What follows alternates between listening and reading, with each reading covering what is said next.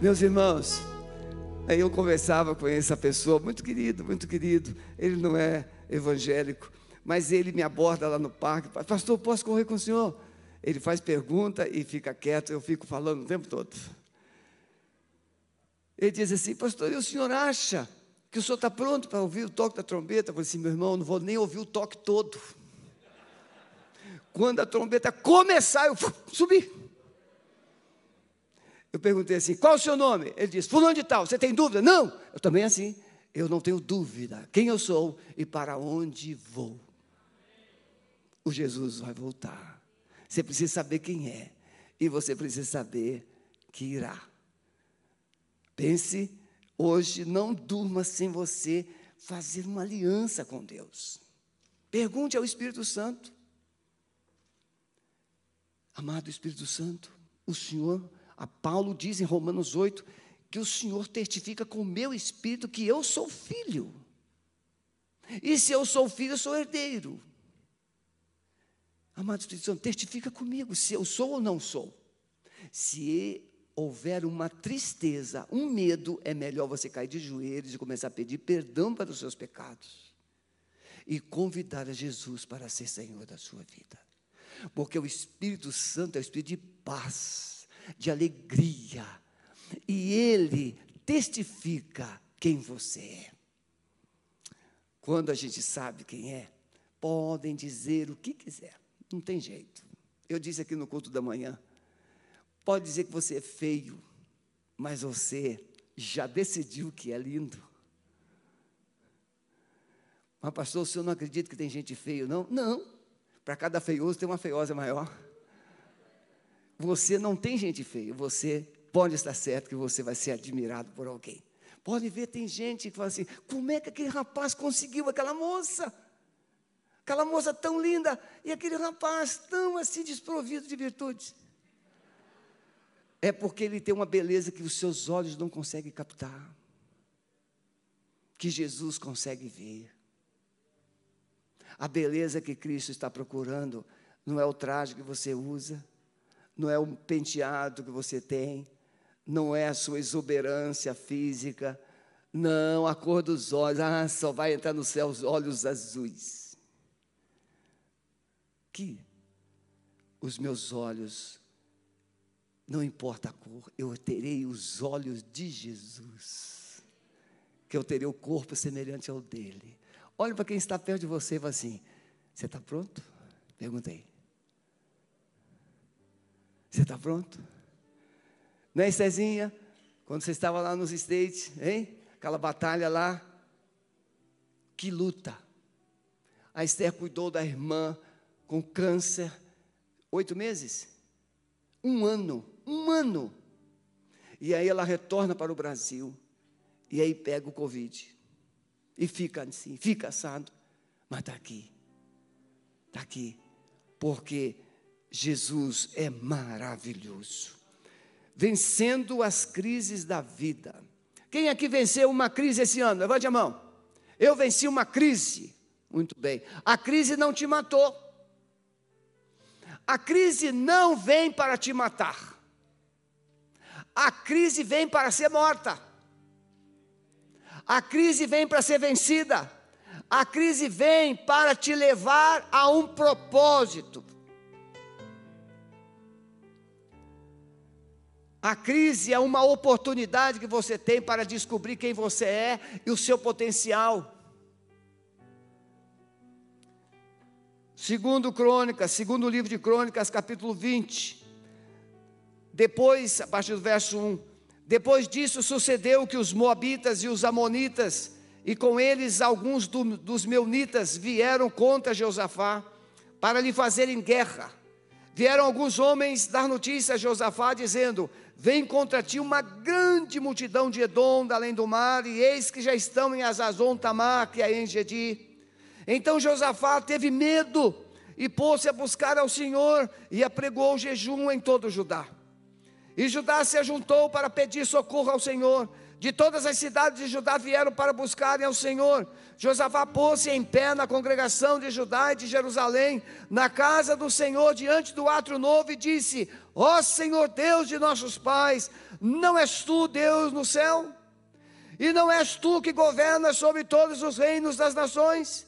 E na tua mão não há força, de modo que não há quem te possa resistir? Ó oh, nosso Deus, não lançaste fora os moradores dessa terra de diante do teu povo Israel, e não adeste para sempre a descendência de Abraão, teu amigo? E habitaram nela, e nela edificaram um santuário ao teu nome, dizendo: Se algum mal te sobrevier, espada, juízo, peste ou fome, nós nos apresentaremos nesta casa, diante de ti, pois teu nome está nesta casa, e clamaremos a ti em nossa aflição, e tu nos ouvirás e livrarás. Agora, pois, eis que os homens de Amon, de Moabe, de Monte Seir, pelos quais não permitiste que passassem os filhos de Israel, quando vinham da terra do Egito, mas deles se desviaram e não os destruíram. Eis como nos recompensam, vindo para lançar-nos fora da tua herança que nos fizeste herdar. Ó nosso Deus, não os julgarás, porque nós não temos força para resistirmos essa grande multidão que vem contra nós, nem sabemos o que havemos de fazer, porém, nossos olhos estão em Ti. Nossos olhos estão postos em ti, e todo Judá estava em pé diante do Senhor, como também os seus pequeninos, suas mulheres e os seus filhos.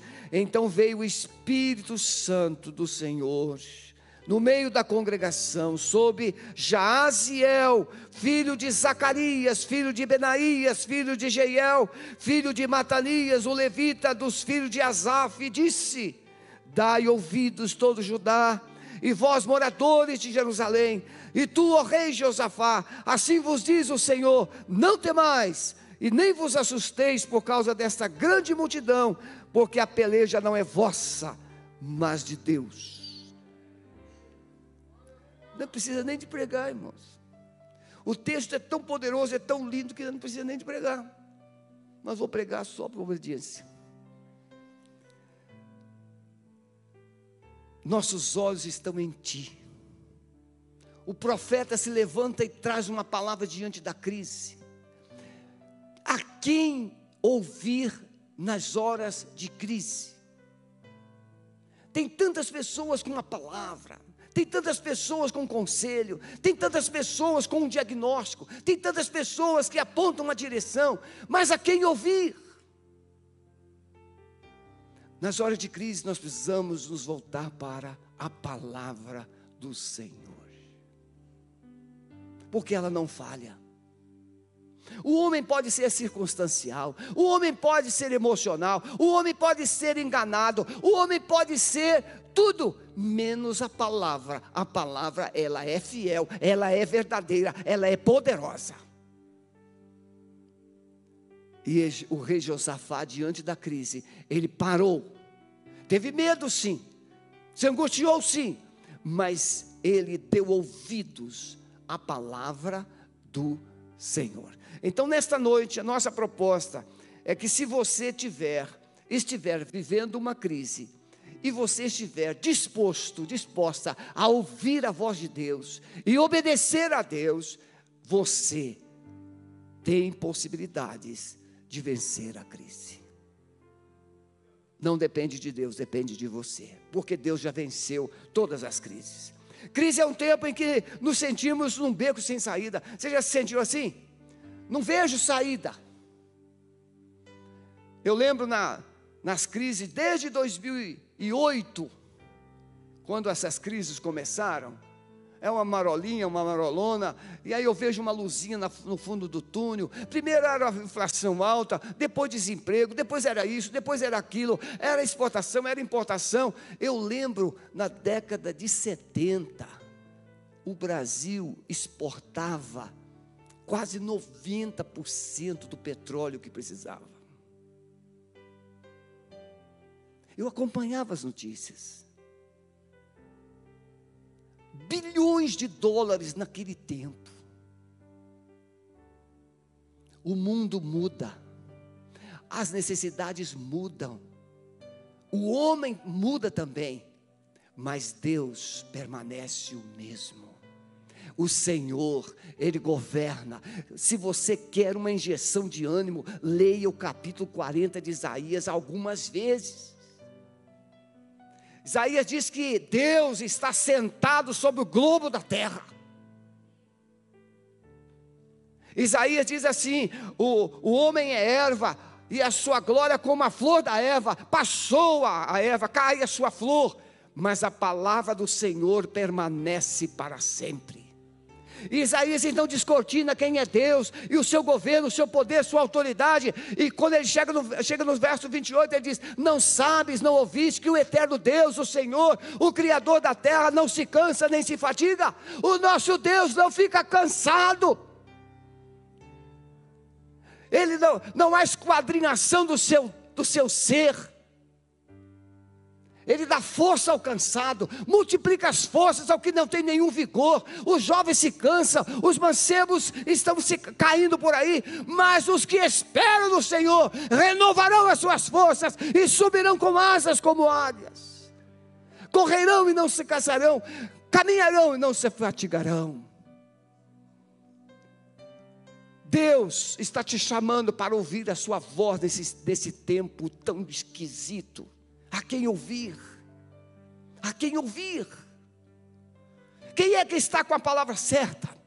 O Senhor. A crise pode ter explicações ou causas que não conseguimos perceber ou considerar em nossas escolhas e decisões. A crise, você pode até explicar a sua crise, mas explicar a sua crise não vai resolver. Você pode até explicar a sua, a sua fraqueza, mas não vai resolver. Josafá era um grande rei. Ele começou a reinar buscando a Deus de todo o coração, estabeleceu juízes para ensinar a palavra do Senhor em todas as cidades de Judá. Levou o povo a renovar uma aliança com Deus. Olha o que, que diz: Segundo Crônicas 19, verso 4 em diante. Habitou, pois, Josafá em Jerusalém, tornou a passar pelo povo desde Berseba até a região montanhosa de Efraim, fazendo com que voltasse ao Senhor de seus pais. Ele pregou a palavra de cidade em cidade e conclamou o povo a renovar uma aliança com Deus estabeleceu juízes na terra, em todas as cidades de Judá, de, cidade, de cidade em cidade, e disse aos juízes: Vede o que fazeis, porque não julgais da parte do homem, mas da parte do Senhor, e Ele está convosco no, no julgamento. Agora, pois, seja o temor do Senhor convosco. Tomai cuidado no que fazeis, porque não há no Senhor nosso Deus, iniquidade, nem acepção de pessoas, nem aceitação de presentes não há como subornar a Deus. Só existe uma coisa que convence Deus a mudar de ideia: é o arrependimento dos nossos pecados. Quando nós nos apresentamos, se o meu povo que se chama pelo meu nome, se ele se humilhar e orar e buscar a minha face e se converter dos seus maus caminhos, então eu ouvirei, perdoarei os seus pecados e sararei a sua terra. Só tem uma coisa que o homem pode fazer: é ele se humilhar diante de Deus e se arrepender. Se ele fizer isso, Deus começa a agir na sua crise. No entanto, Josafá se aliançou com o perverso rei Acabe. Você sabe quando é que a crise começa? Quando você começa a se envolver com gente que não ama Deus. Quando você começa a negociar com gente que não ama Deus, não teme a Deus. Ah, pastor, aliás, as pessoas dificilmente vêm falar com o pastor, pedir conselho antes de fazer uma sociedade. Aí faz uma sociedade, acha que vai dar certo, aí o sócio começa a passar a perna, a coisa começa a se andar para cá, se andar para lá. Pastor, ora por mim. Pois é, agora você quer que Deus resolva uma coisa que você fez sozinho. Você não consultou o Senhor. Foi isso que Josafá fez. Um homem andava com Deus, a sua família abençoada. E aí ele se aliançou com o rei Acabe, um rei perverso. A rainha Jezabel odiava Deus, odiava o povo de Deus. Ela feitiçaria para todo lugar. E o Josafá vai comer um churrasco com o Acabe. Daqui a pouco eu vou te explicar. O Acabe era tão sem vergonha, tão cínico, tão trapaceiro, que ele, se, ele chamou Josafá para ir para uma guerra, mas ele falou assim: ó, vamos fazer o seguinte: você vai com os vestes reais e eu vou me transvestir de um soldado comum.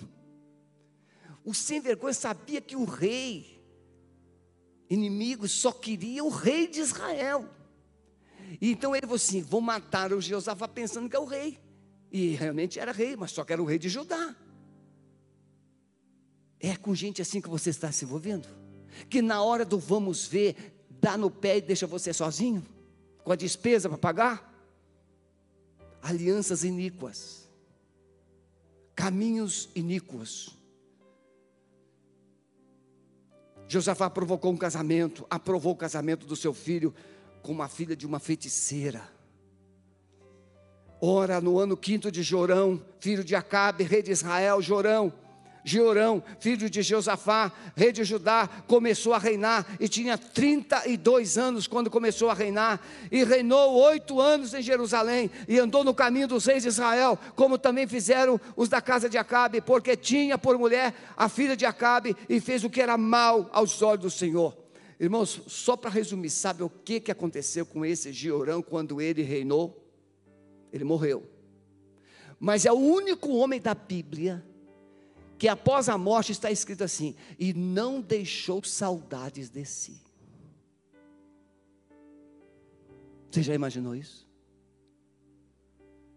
Você não deixar um legado positivo, não deixou saudades de si. Em primeiro lugar, irmãos, se você quer vencer a sua crise, precisa entender que precisa chegar mais perto de Deus. Então precisamos entender que a crise pode chegar devido às nossas alianças pecaminosas. E se você não decidir se aproximar de Deus para desfazer essas alianças, a crise vai se instalar cada vez mais na sua vida. Eu lembro quantas vezes lá no Rio de Janeiro eu lidava sempre com libertação e chegou uma moça e falou assim: Pastor, estou enfrentando esse problema, esse problema, esse problema.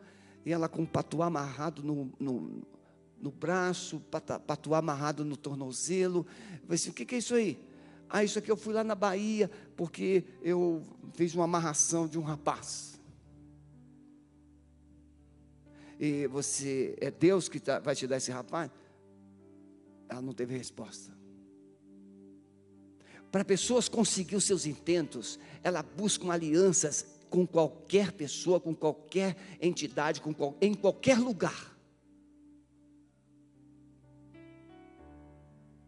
As pessoas estão dispostas a pagar qualquer preço para serem vitoriosas ou fazer sucesso, se tornarem famosas, alcançar o topo. Só que o topo da terra é um abismo aos olhos de Deus. Não há como servir a dois senhores. Mateus 6, 24. Ninguém pode servir a dois senhores, porque há de, ou há de odiar a um e amar o outro, ou dedicar-se dedicar a um e desprezar o outro. Não podeis servir a Deus e as riquezas. Não há possibilidade de servir a Deus vivendo na impureza. Alianças que envolvem atos ilícitos ou impuros. Deus não está nisso. Então não há bênção nisso. É simplesmente uma maldição postergada. Vai chegar. Todas as coisas me são lícitas, diz Paulo aos Coríntios. Mas nem todas as coisas convêm. Todas as coisas me são lícitas. Mas eu não me deixarei dominar por nenhuma delas. O médico diz assim: ó, você não pode mais beber, você não pode mais fumar, senão o senhor morre, o seu coração vai parar. E então a pessoa com medo do coração parar, ela para de beber, ela para de fumar, e aí o coração melhora, se fortalece um pouco, ela volta a beber e ela volta a fumar. Porque o ser humano só aprendeu a funcionar com a faca no pescoço. Quando você está no chão, você estende a mão para Deus. Mas quando você está no trono, você vira as costas para Deus. Eu estou certo ou errado? Não é assim o ser humano? Eu sei o que eu estou fazendo. Eu não preciso de conselho de ninguém. Eu tenho experiência. Não é assim? Eu sei o que eu faço. Não preciso. Não há possibilidade de servir a Deus e aos ídolos. Eu preciso aqui, primeiro vou ler o texto, depois eu te falo. Portanto, meus amados, fugir da idolatria. Idolatria é tudo aquilo que você recebe, você dedica devoção no lugar de Deus. Ídolos. Você faz pedidos a uma a um simbolismo, a um simbolismo no lugar de Deus. Mas que digo que o sacrificado ao ídolo é alguma coisa, ou que o ídolo é alguma coisa? Antes digo que as coisas que eles sacrificam, sacrificam-nas a demônios e não a Deus. E não quero que sejais participantes com os demônios. Não podeis beber o cálice do Senhor e do cálice dos demônios. Não podeis participar da mesa do Senhor e da mesa dos demônios. Provocaremos a zelo o Senhor? Somos porventuras mais fortes do que ele? 1 Coríntios 10, 19, 22. Quando o ser humano se ajoelha diante de uma imagem, de um ídolo, e ele faz uma promessa, faz um voto, faz uma aliança, ele coloca a sua expectativa naquele ídolo, ele está simplesmente colocando aquele ídolo no lugar de Deus. Essas alianças são abomináveis aos olhos de Deus. Então não há possibilidade de você servir a Deus e aos ídolos. Mas, pastor, o senhor sabe que isso que eu carrego aqui na minha carteira, essa medalhinha, foi da minha avó. A minha avó deu com tanto carinho, como é que eu vou desfazer? Pois é, a sua avó te amou com carinho, a sua mãe te amou com carinho, mas a palavra de Deus está acima da sua avó, está acima do seu, do, da sua mãe. A palavra de Deus tem mais autoridade do que todas as pessoas. E a fé vem pelo ouvir, e ouvir a palavra de Deus. Pastor Marco Silva nosso pastor que passou aqui, está no Rio Grande do Sul hoje, ele sempre dizia, porque ele estava estudando para ser padre, então ele tinha uma habilidade assim, para explicar esse, essas coisas envolvendo idolatria. Ele disse, por que, que as pessoas são tão presas à idolatria? Porque elas receberam essas informações de fontes confiáveis. A vovó, o papai, a mamãe, ou uma pessoa que eles admiravam muito. Então construiu uma devoção sincera porque veio de uma fonte confiável. Mas a palavra de Deus é a melhor fonte. E ela está dizendo que você não tem possibilidade de servir a Deus e aos ídolos. Precisamos considerar nossas alianças, participações de festas, por exemplo. O que, que, é, que, que é comemorado no dia 31 de outubro? Halloween. Halloween. Você sabe, você sabe o que é Halloween? O dia da? Pois é, o dia das bruxas. Ah, pastor, é porque tem a bruxa boa e a bruxa ruim. Tem? Tem bruxa boa? Ah, pastor, aquele assassino, ele é um assassino mais bonzinho. Aquele outro assassino é mais perverso. Tem assassino bom e assassino ruim? Não, é assassino. Bruxa é bruxa. A bruxaria é fazer magias para atender um capricho, uma necessidade, uma manipulação. A má magia é das trevas. Se você ler 2 Coríntios capítulo 11, diz que Satanás se transfigura em anjos de luz, e não é de se admirar que os seus mensageiros se apresentem como mensageiros do bem. você está aprendendo. Você precisa considerar as alianças. Eu, eu pastoreava lá no Rio de Janeiro e uma família, a mãe ficava endemoniada, a avó ficava endemoniada, e eu me chamavam às vezes meia-noite, uma hora da manhã, era um, um tormento para aquela família. E eu nunca deixei de atender. E um dia eu cheguei lá, e o demônio saía da mãe, pegava na avó, saía da avó, pegava na mãe, depois saía da metade do corpo da mãe e ficar na outra parte do corpo. E ficou aquela ladainha. Eu pensei, tem alguma coisa errada aqui. O que, é que tem nessa casa aí que está dando legalidade? Aí saí supervisionando. Lá na área de serviço tinha um, um trabalho da, que a menina tinha feito para a escola, um trabalho de Halloween. Castelo, as bruxas, tudo lá. Eu falei assim, minha filha, o que é isso aqui? Ah, pastor, eu trabalho no curso de inglês, da escola lá, da aula de inglês, do curso da escola. Aí nós oramos pedindo perdão, renunciamos todas as alianças, não destruímos o trabalho, não. Você amanhã você vai, você vai levar esse trabalho quando? Amanhã, eu vou com você lá. Fui lá, chamei a professora em particular, conversei com ela, falei assim, minha filhinha, você sabe o que é isso aqui? E aí expliquei para ela tudo direitinho. Sabe o que, que aconteceu, irmãos? Mais tarde, aí ela, professor, pediu desculpa tal, ficou assim, sem problema. Mais tarde, um rapaz foi lá na igreja pedir permissão para fazer o casamento no, no, templo da igreja. E eu falei assim: tudo bem, traz a sua noiva e vem conversar comigo, nós vamos estabelecer aqui é, as regras que a igreja estabelece para fazer o casamento. Quando a moça chegou, quem era a moça? Era aquela professora. Eu falei assim, mas eu conheço o senhor, o senhor foi lá na escola. Irmãos, aquela moça, aquele rapaz se converteu, aquela professora se converteu, porque quando nós fomos lá, nós falamos com amor, esclarecendo todo o engano, e agora ela chega na igreja, ela encontra um ambiente, ela se tornou membro da igreja, irmãos. Tem muita gente que está fazendo por engano. Mas você precisa sair desse engano. Você está fazendo aliança por engano, mas você precisa sair dessa aliança. E nessa noite Deus te trouxe aqui para te dar luz sobre isso. Em segundo lugar, entender e considerar que respostas de Deus, ou que respostas Deus espera de você nesse tempo de crise. Você quer que Deus resolva, mas Deus quer uma atitude sua. Você quer, Deus, você quer que Deus resolva, te ajude, mas Deus quer que você se posicione. Quer ver um exemplo? Qual a primeira atitude que uma pessoa deve ter na vida para pagar dívidas? Não tenha medo, não, é interação. Parar de fazer dívida, é a primeira coisa. Não adianta você lutar para pagar uma dívida aqui e faz duas aqui. Então, como é que você resolve o seu problema com Deus? Primeiro, você diz: Senhor, eu não quero continuar pecando. E agora você volta aqui, Senhor, eu quero destruir todas as alianças pecaminosas que eu fiz. E as coisas começam a funcionar. Você precisa quebrar essas alianças.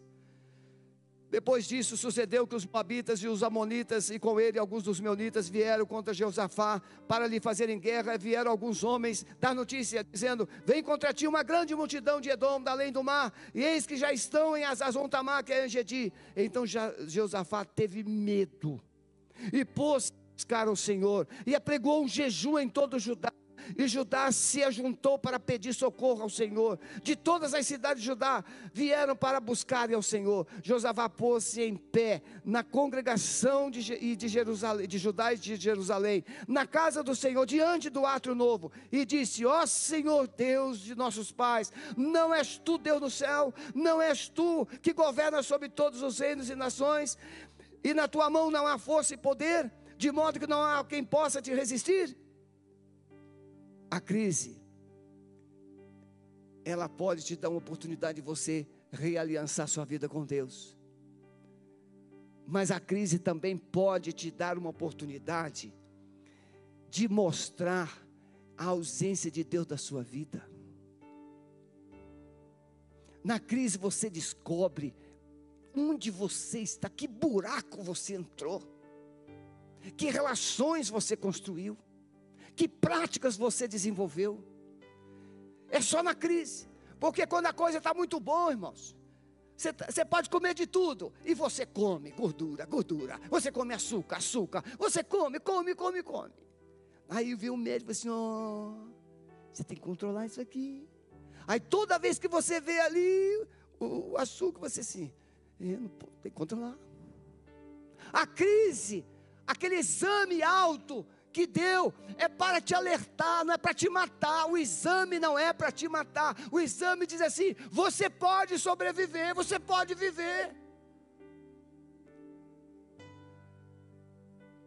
Quem aqui já teve um pico de, de pressão arterial de 18 assim?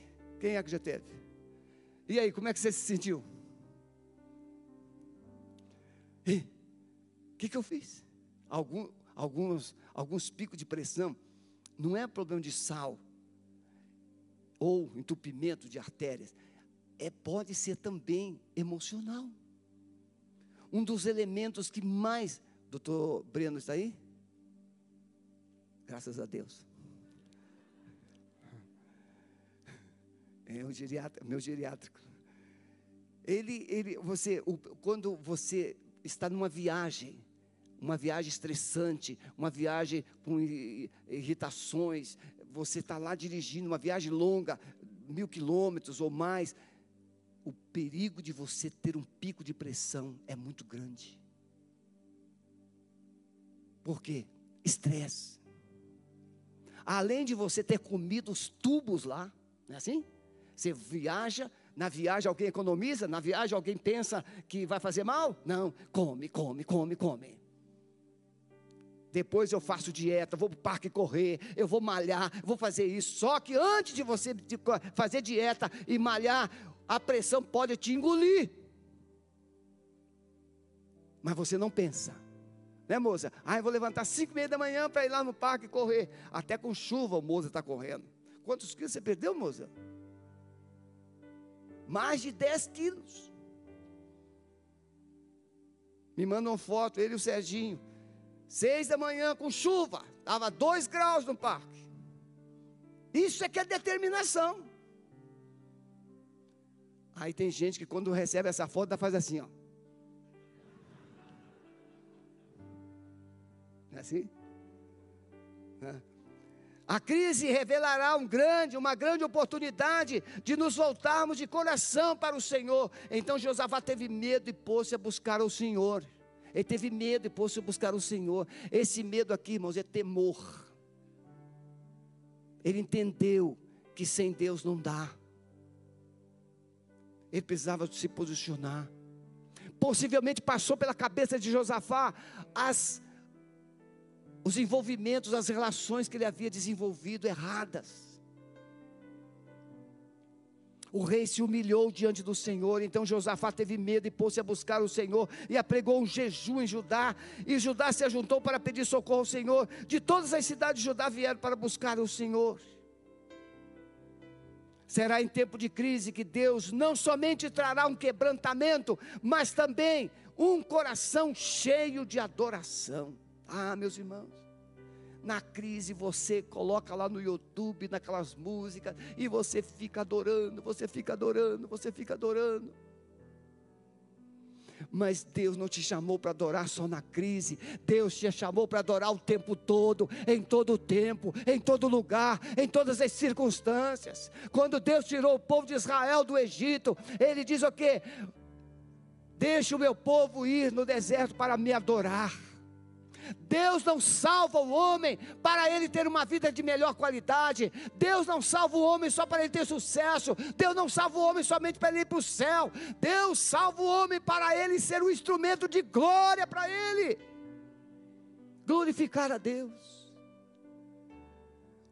A coisa que os pais mais desejam é que os filhos o honrem. Sim ou não?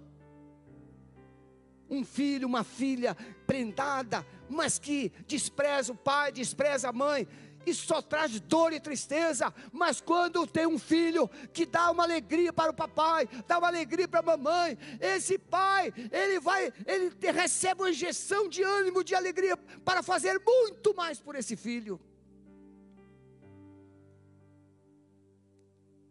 Josafá pôs-se em pé na congregação de Jerusalém e fez uma aliança com Deus. Em último lugar, meus irmãos, na crise, precisamos entender que será nesse tempo que Deus pode revelar um poder sobrenatural. Diga assim: sobrenatural. O que é sobrenatural aqui? Um milagre, uma transformação. Pense num cônjuge bem errado, bem falho, bem problemático. Aí quando Deus muda essa pessoa, é um ato sobrenatural. Não é possível que o fulano mudou. Pois é, uma pessoa que viveu como Marcelo cinco anos desempregado. Aí Deus realiza algo sobrenatural. Uma enfermidade, uma cura, um câncer sobrenatural. Mas o que é sobrenatural aqui é uma coisa normal no céu. Então, quando você anda com Deus, as coisas que são normais no céu, elas começam a acontecer na sua vida, porque são normais para Deus.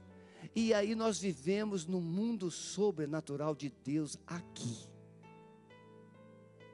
Por isso que Jesus diz na oração do Pai Nosso: Seja feita a tua vontade aqui na terra, como ela é feita no, no céu.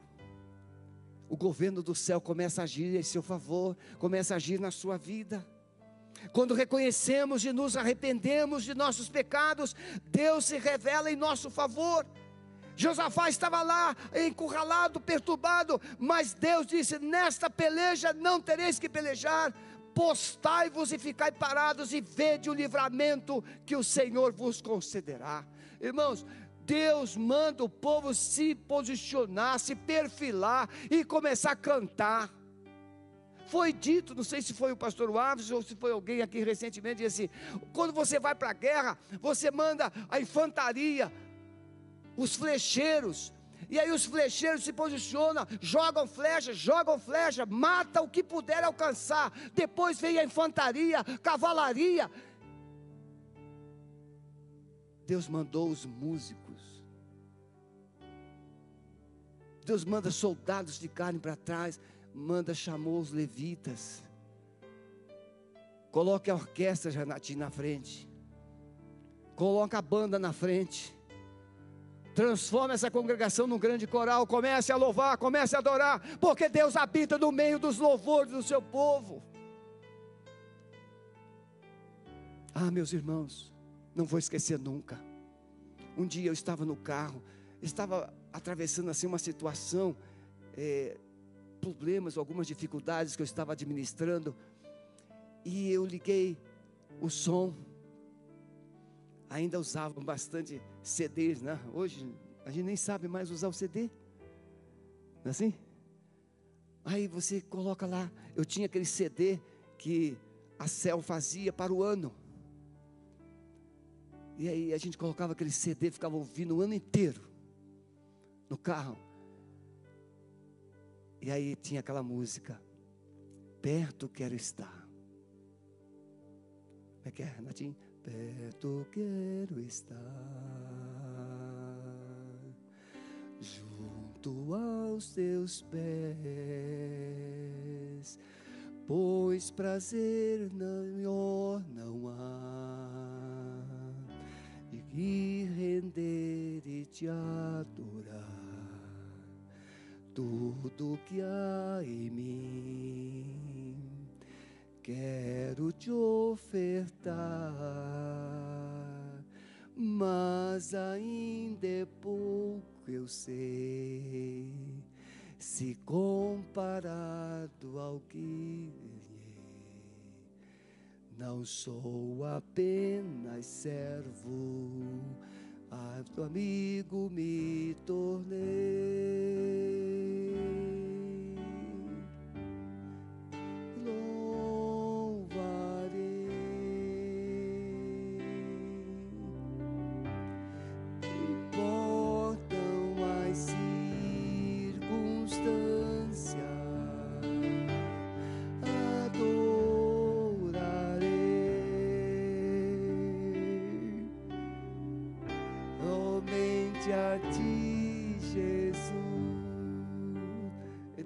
Quando você toca, eu me inspiro, quase que eu me torno um beck. Irmãos, eu cantei essa música várias vezes, sozinho dentro do carro, com a mão erguida, chorando, chorando, chorando. Na crise você não tem dificuldade de se dobrar. Na crise você não tem dificuldade de chorar. Na crise você não tem dificuldade de pedir ajuda. Na crise você não tem dificuldade de crer.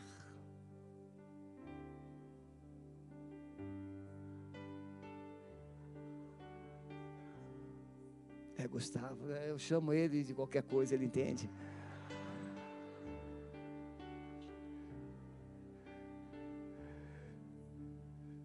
Irmãos queridos, que crise você está vivendo? Que crise você está vivendo? Qual é a sua crise? Ela é desse tamanho diante de Deus. E Ele está aqui Aquele povo só adorou, não usou uma espada, nem uma flecha, nem uma lança.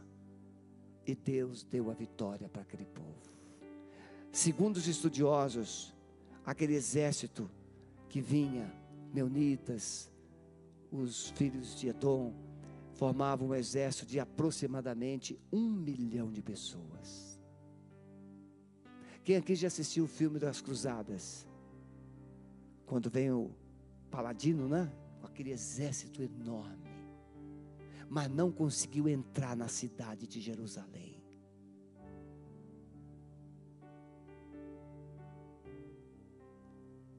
Tem um vídeo no YouTube, uma entrevista com um oficial sírio, que ele é questionado pelo repórter sobre a guerra do Yom Kippur, quando os sírios, é, a Jordânia, Egito, se uniram para destruir Israel. Israel ficou somente com três tanques em condições de uso três tanques e aqueles exércitos inimigos poderosos. E perguntaram então a esse oficial: por que, que vocês não avançaram? Por que, que vocês não avançaram? Israel só tinha três tanques. Ele disse: porque um anjo enorme apareceu sobre aqueles aquele exército de Israel e nós, os sírios, sabemos que quando o Deus de Israel decide lutar, não há como vencer.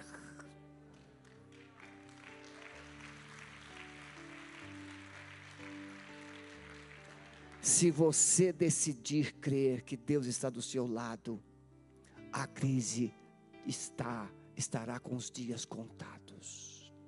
Baixe a sua cabeça. Olhe a crise que você vive. Olhe os seus dilemas, olhe os seus medos, olhe as suas dores, olhe as suas aflições, olhe as instabilidades da sua vida e história.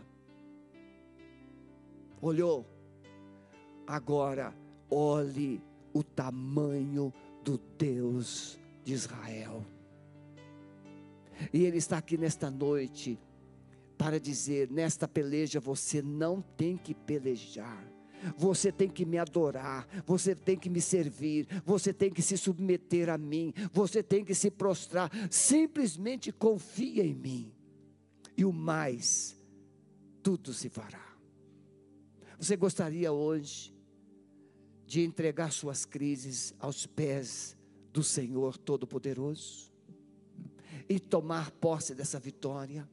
Nesta peleja não tereis que pelejar, o Senhor pelejará por vós. Fiquemos em pé. E se você deseja hoje entregar sua crise, entregar sua vida para o Senhor, deixe o seu lugar e venha aqui à frente que nós vamos orar por você. Em nome de Jesus. Pastor Maurício pode já pegar o microfone daqui a pouco você vem. Pode deixar o seu lugar. Se você ainda não entregou sua vida a Jesus, venha. Entrega a sua vida a Jesus. Você já foi membro de igreja, se afastou por motivo de crises. Volte agora, venha, reconcilie-se com o Senhor. Reconcilie-se com o Senhor. Vem mais para frente um pouquinho. Decida reconciliar-se com Deus. Ele está aqui para reconstruir a sua história. Podemos cantar essa música perto que ela está? Né, Gustavo? Gustavo, né, Rebeca? Rebeca, você é um doce mesmo, né? Quem é que falou que é? é? Ah, a esposa, a esposa dele. É, só podia ser, né? Só podia ser. Mas às vezes eu faço a confusão, mas eles entendem, viu? Eles entendem. Vamos cantar. Cante, cante essa música. Cante com o coração. E se você entender no meio, na metade desse canto, se você entender que Deus está falando com você, você vai se ajoelhar, vai dizer: Senhor, eu estou renovando a minha aliança com o Senhor, em nome de Jesus. Pode vir, Pastor Maurício. Eu quero dizer para vocês, vocês que estão aqui à frente, o Senhor Jesus é aquele que conhece o coração, Ele sonda, Ele sabe qual o tempo, Ele sabe qual a profundidade, Ele sabe as causas de sua crise, mas hoje Ele está aqui para dizer: comece a me adorar. Camila, estou muito feliz de você estar aqui. Camila é minha vizinha, o filho dela é apaixonado por mim. Hoje começa um novo tempo na sua vida, filhinha. Uma nova história na sua vida começar hoje. Adorar. Ele está vendo que você está buscando, ele está vendo que você está fazendo o que é devido. E ele vai te surpreender. Coisas tremendas vão acontecer. Pastor Maurício vai orar por você. Depois ele vai conduzir você na saída. Queridos, em nome de Jesus aquele que começou a boa obra na sua vida, ele é fiel para completar. Quero que você marque esse dia, esse momento, como um marco. Um marco de Deus para a sua história. Para aquilo que você está colocando diante do Senhor hoje. Coloque esse dia como um marco como um memorial de fé. Hoje, a minha vida, essa situação está sendo vencida no poder do nome de Jesus. Está sendo vencida conforme a palavra do Senhor enviada a mim nesta noite. Assim diz o Senhor, assim diz o Senhor, foi o que nós ouvimos aqui. Assim diz o Senhor. Repita comigo assim: assim diz o Senhor será conforme o Senhor está dizendo, conforme a palavra dele enviada ao seu coração. Você vai pegar essa palavra e vai dizer à crise, conforme a palavra do Senhor. Você está sendo vencida. Você está sendo vencida conforme a palavra do Senhor. Amado Espírito Santo, o Senhor está neste lugar nós percebemos o agir do Senhor, nós percebemos a presença do Senhor neste lugar.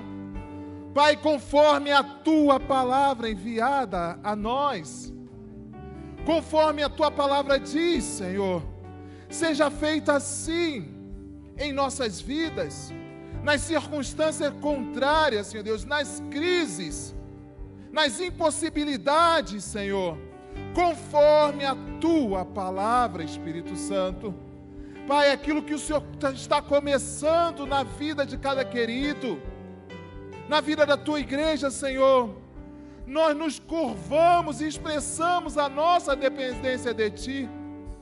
Pai, faz em nós, Senhor, mude a nossa mente, mude o nosso coração para realizar, para obedecer e submeter a Tua vontade aos ensinamentos do Senhor, à proposta do Senhor para as nossas vidas, Senhor.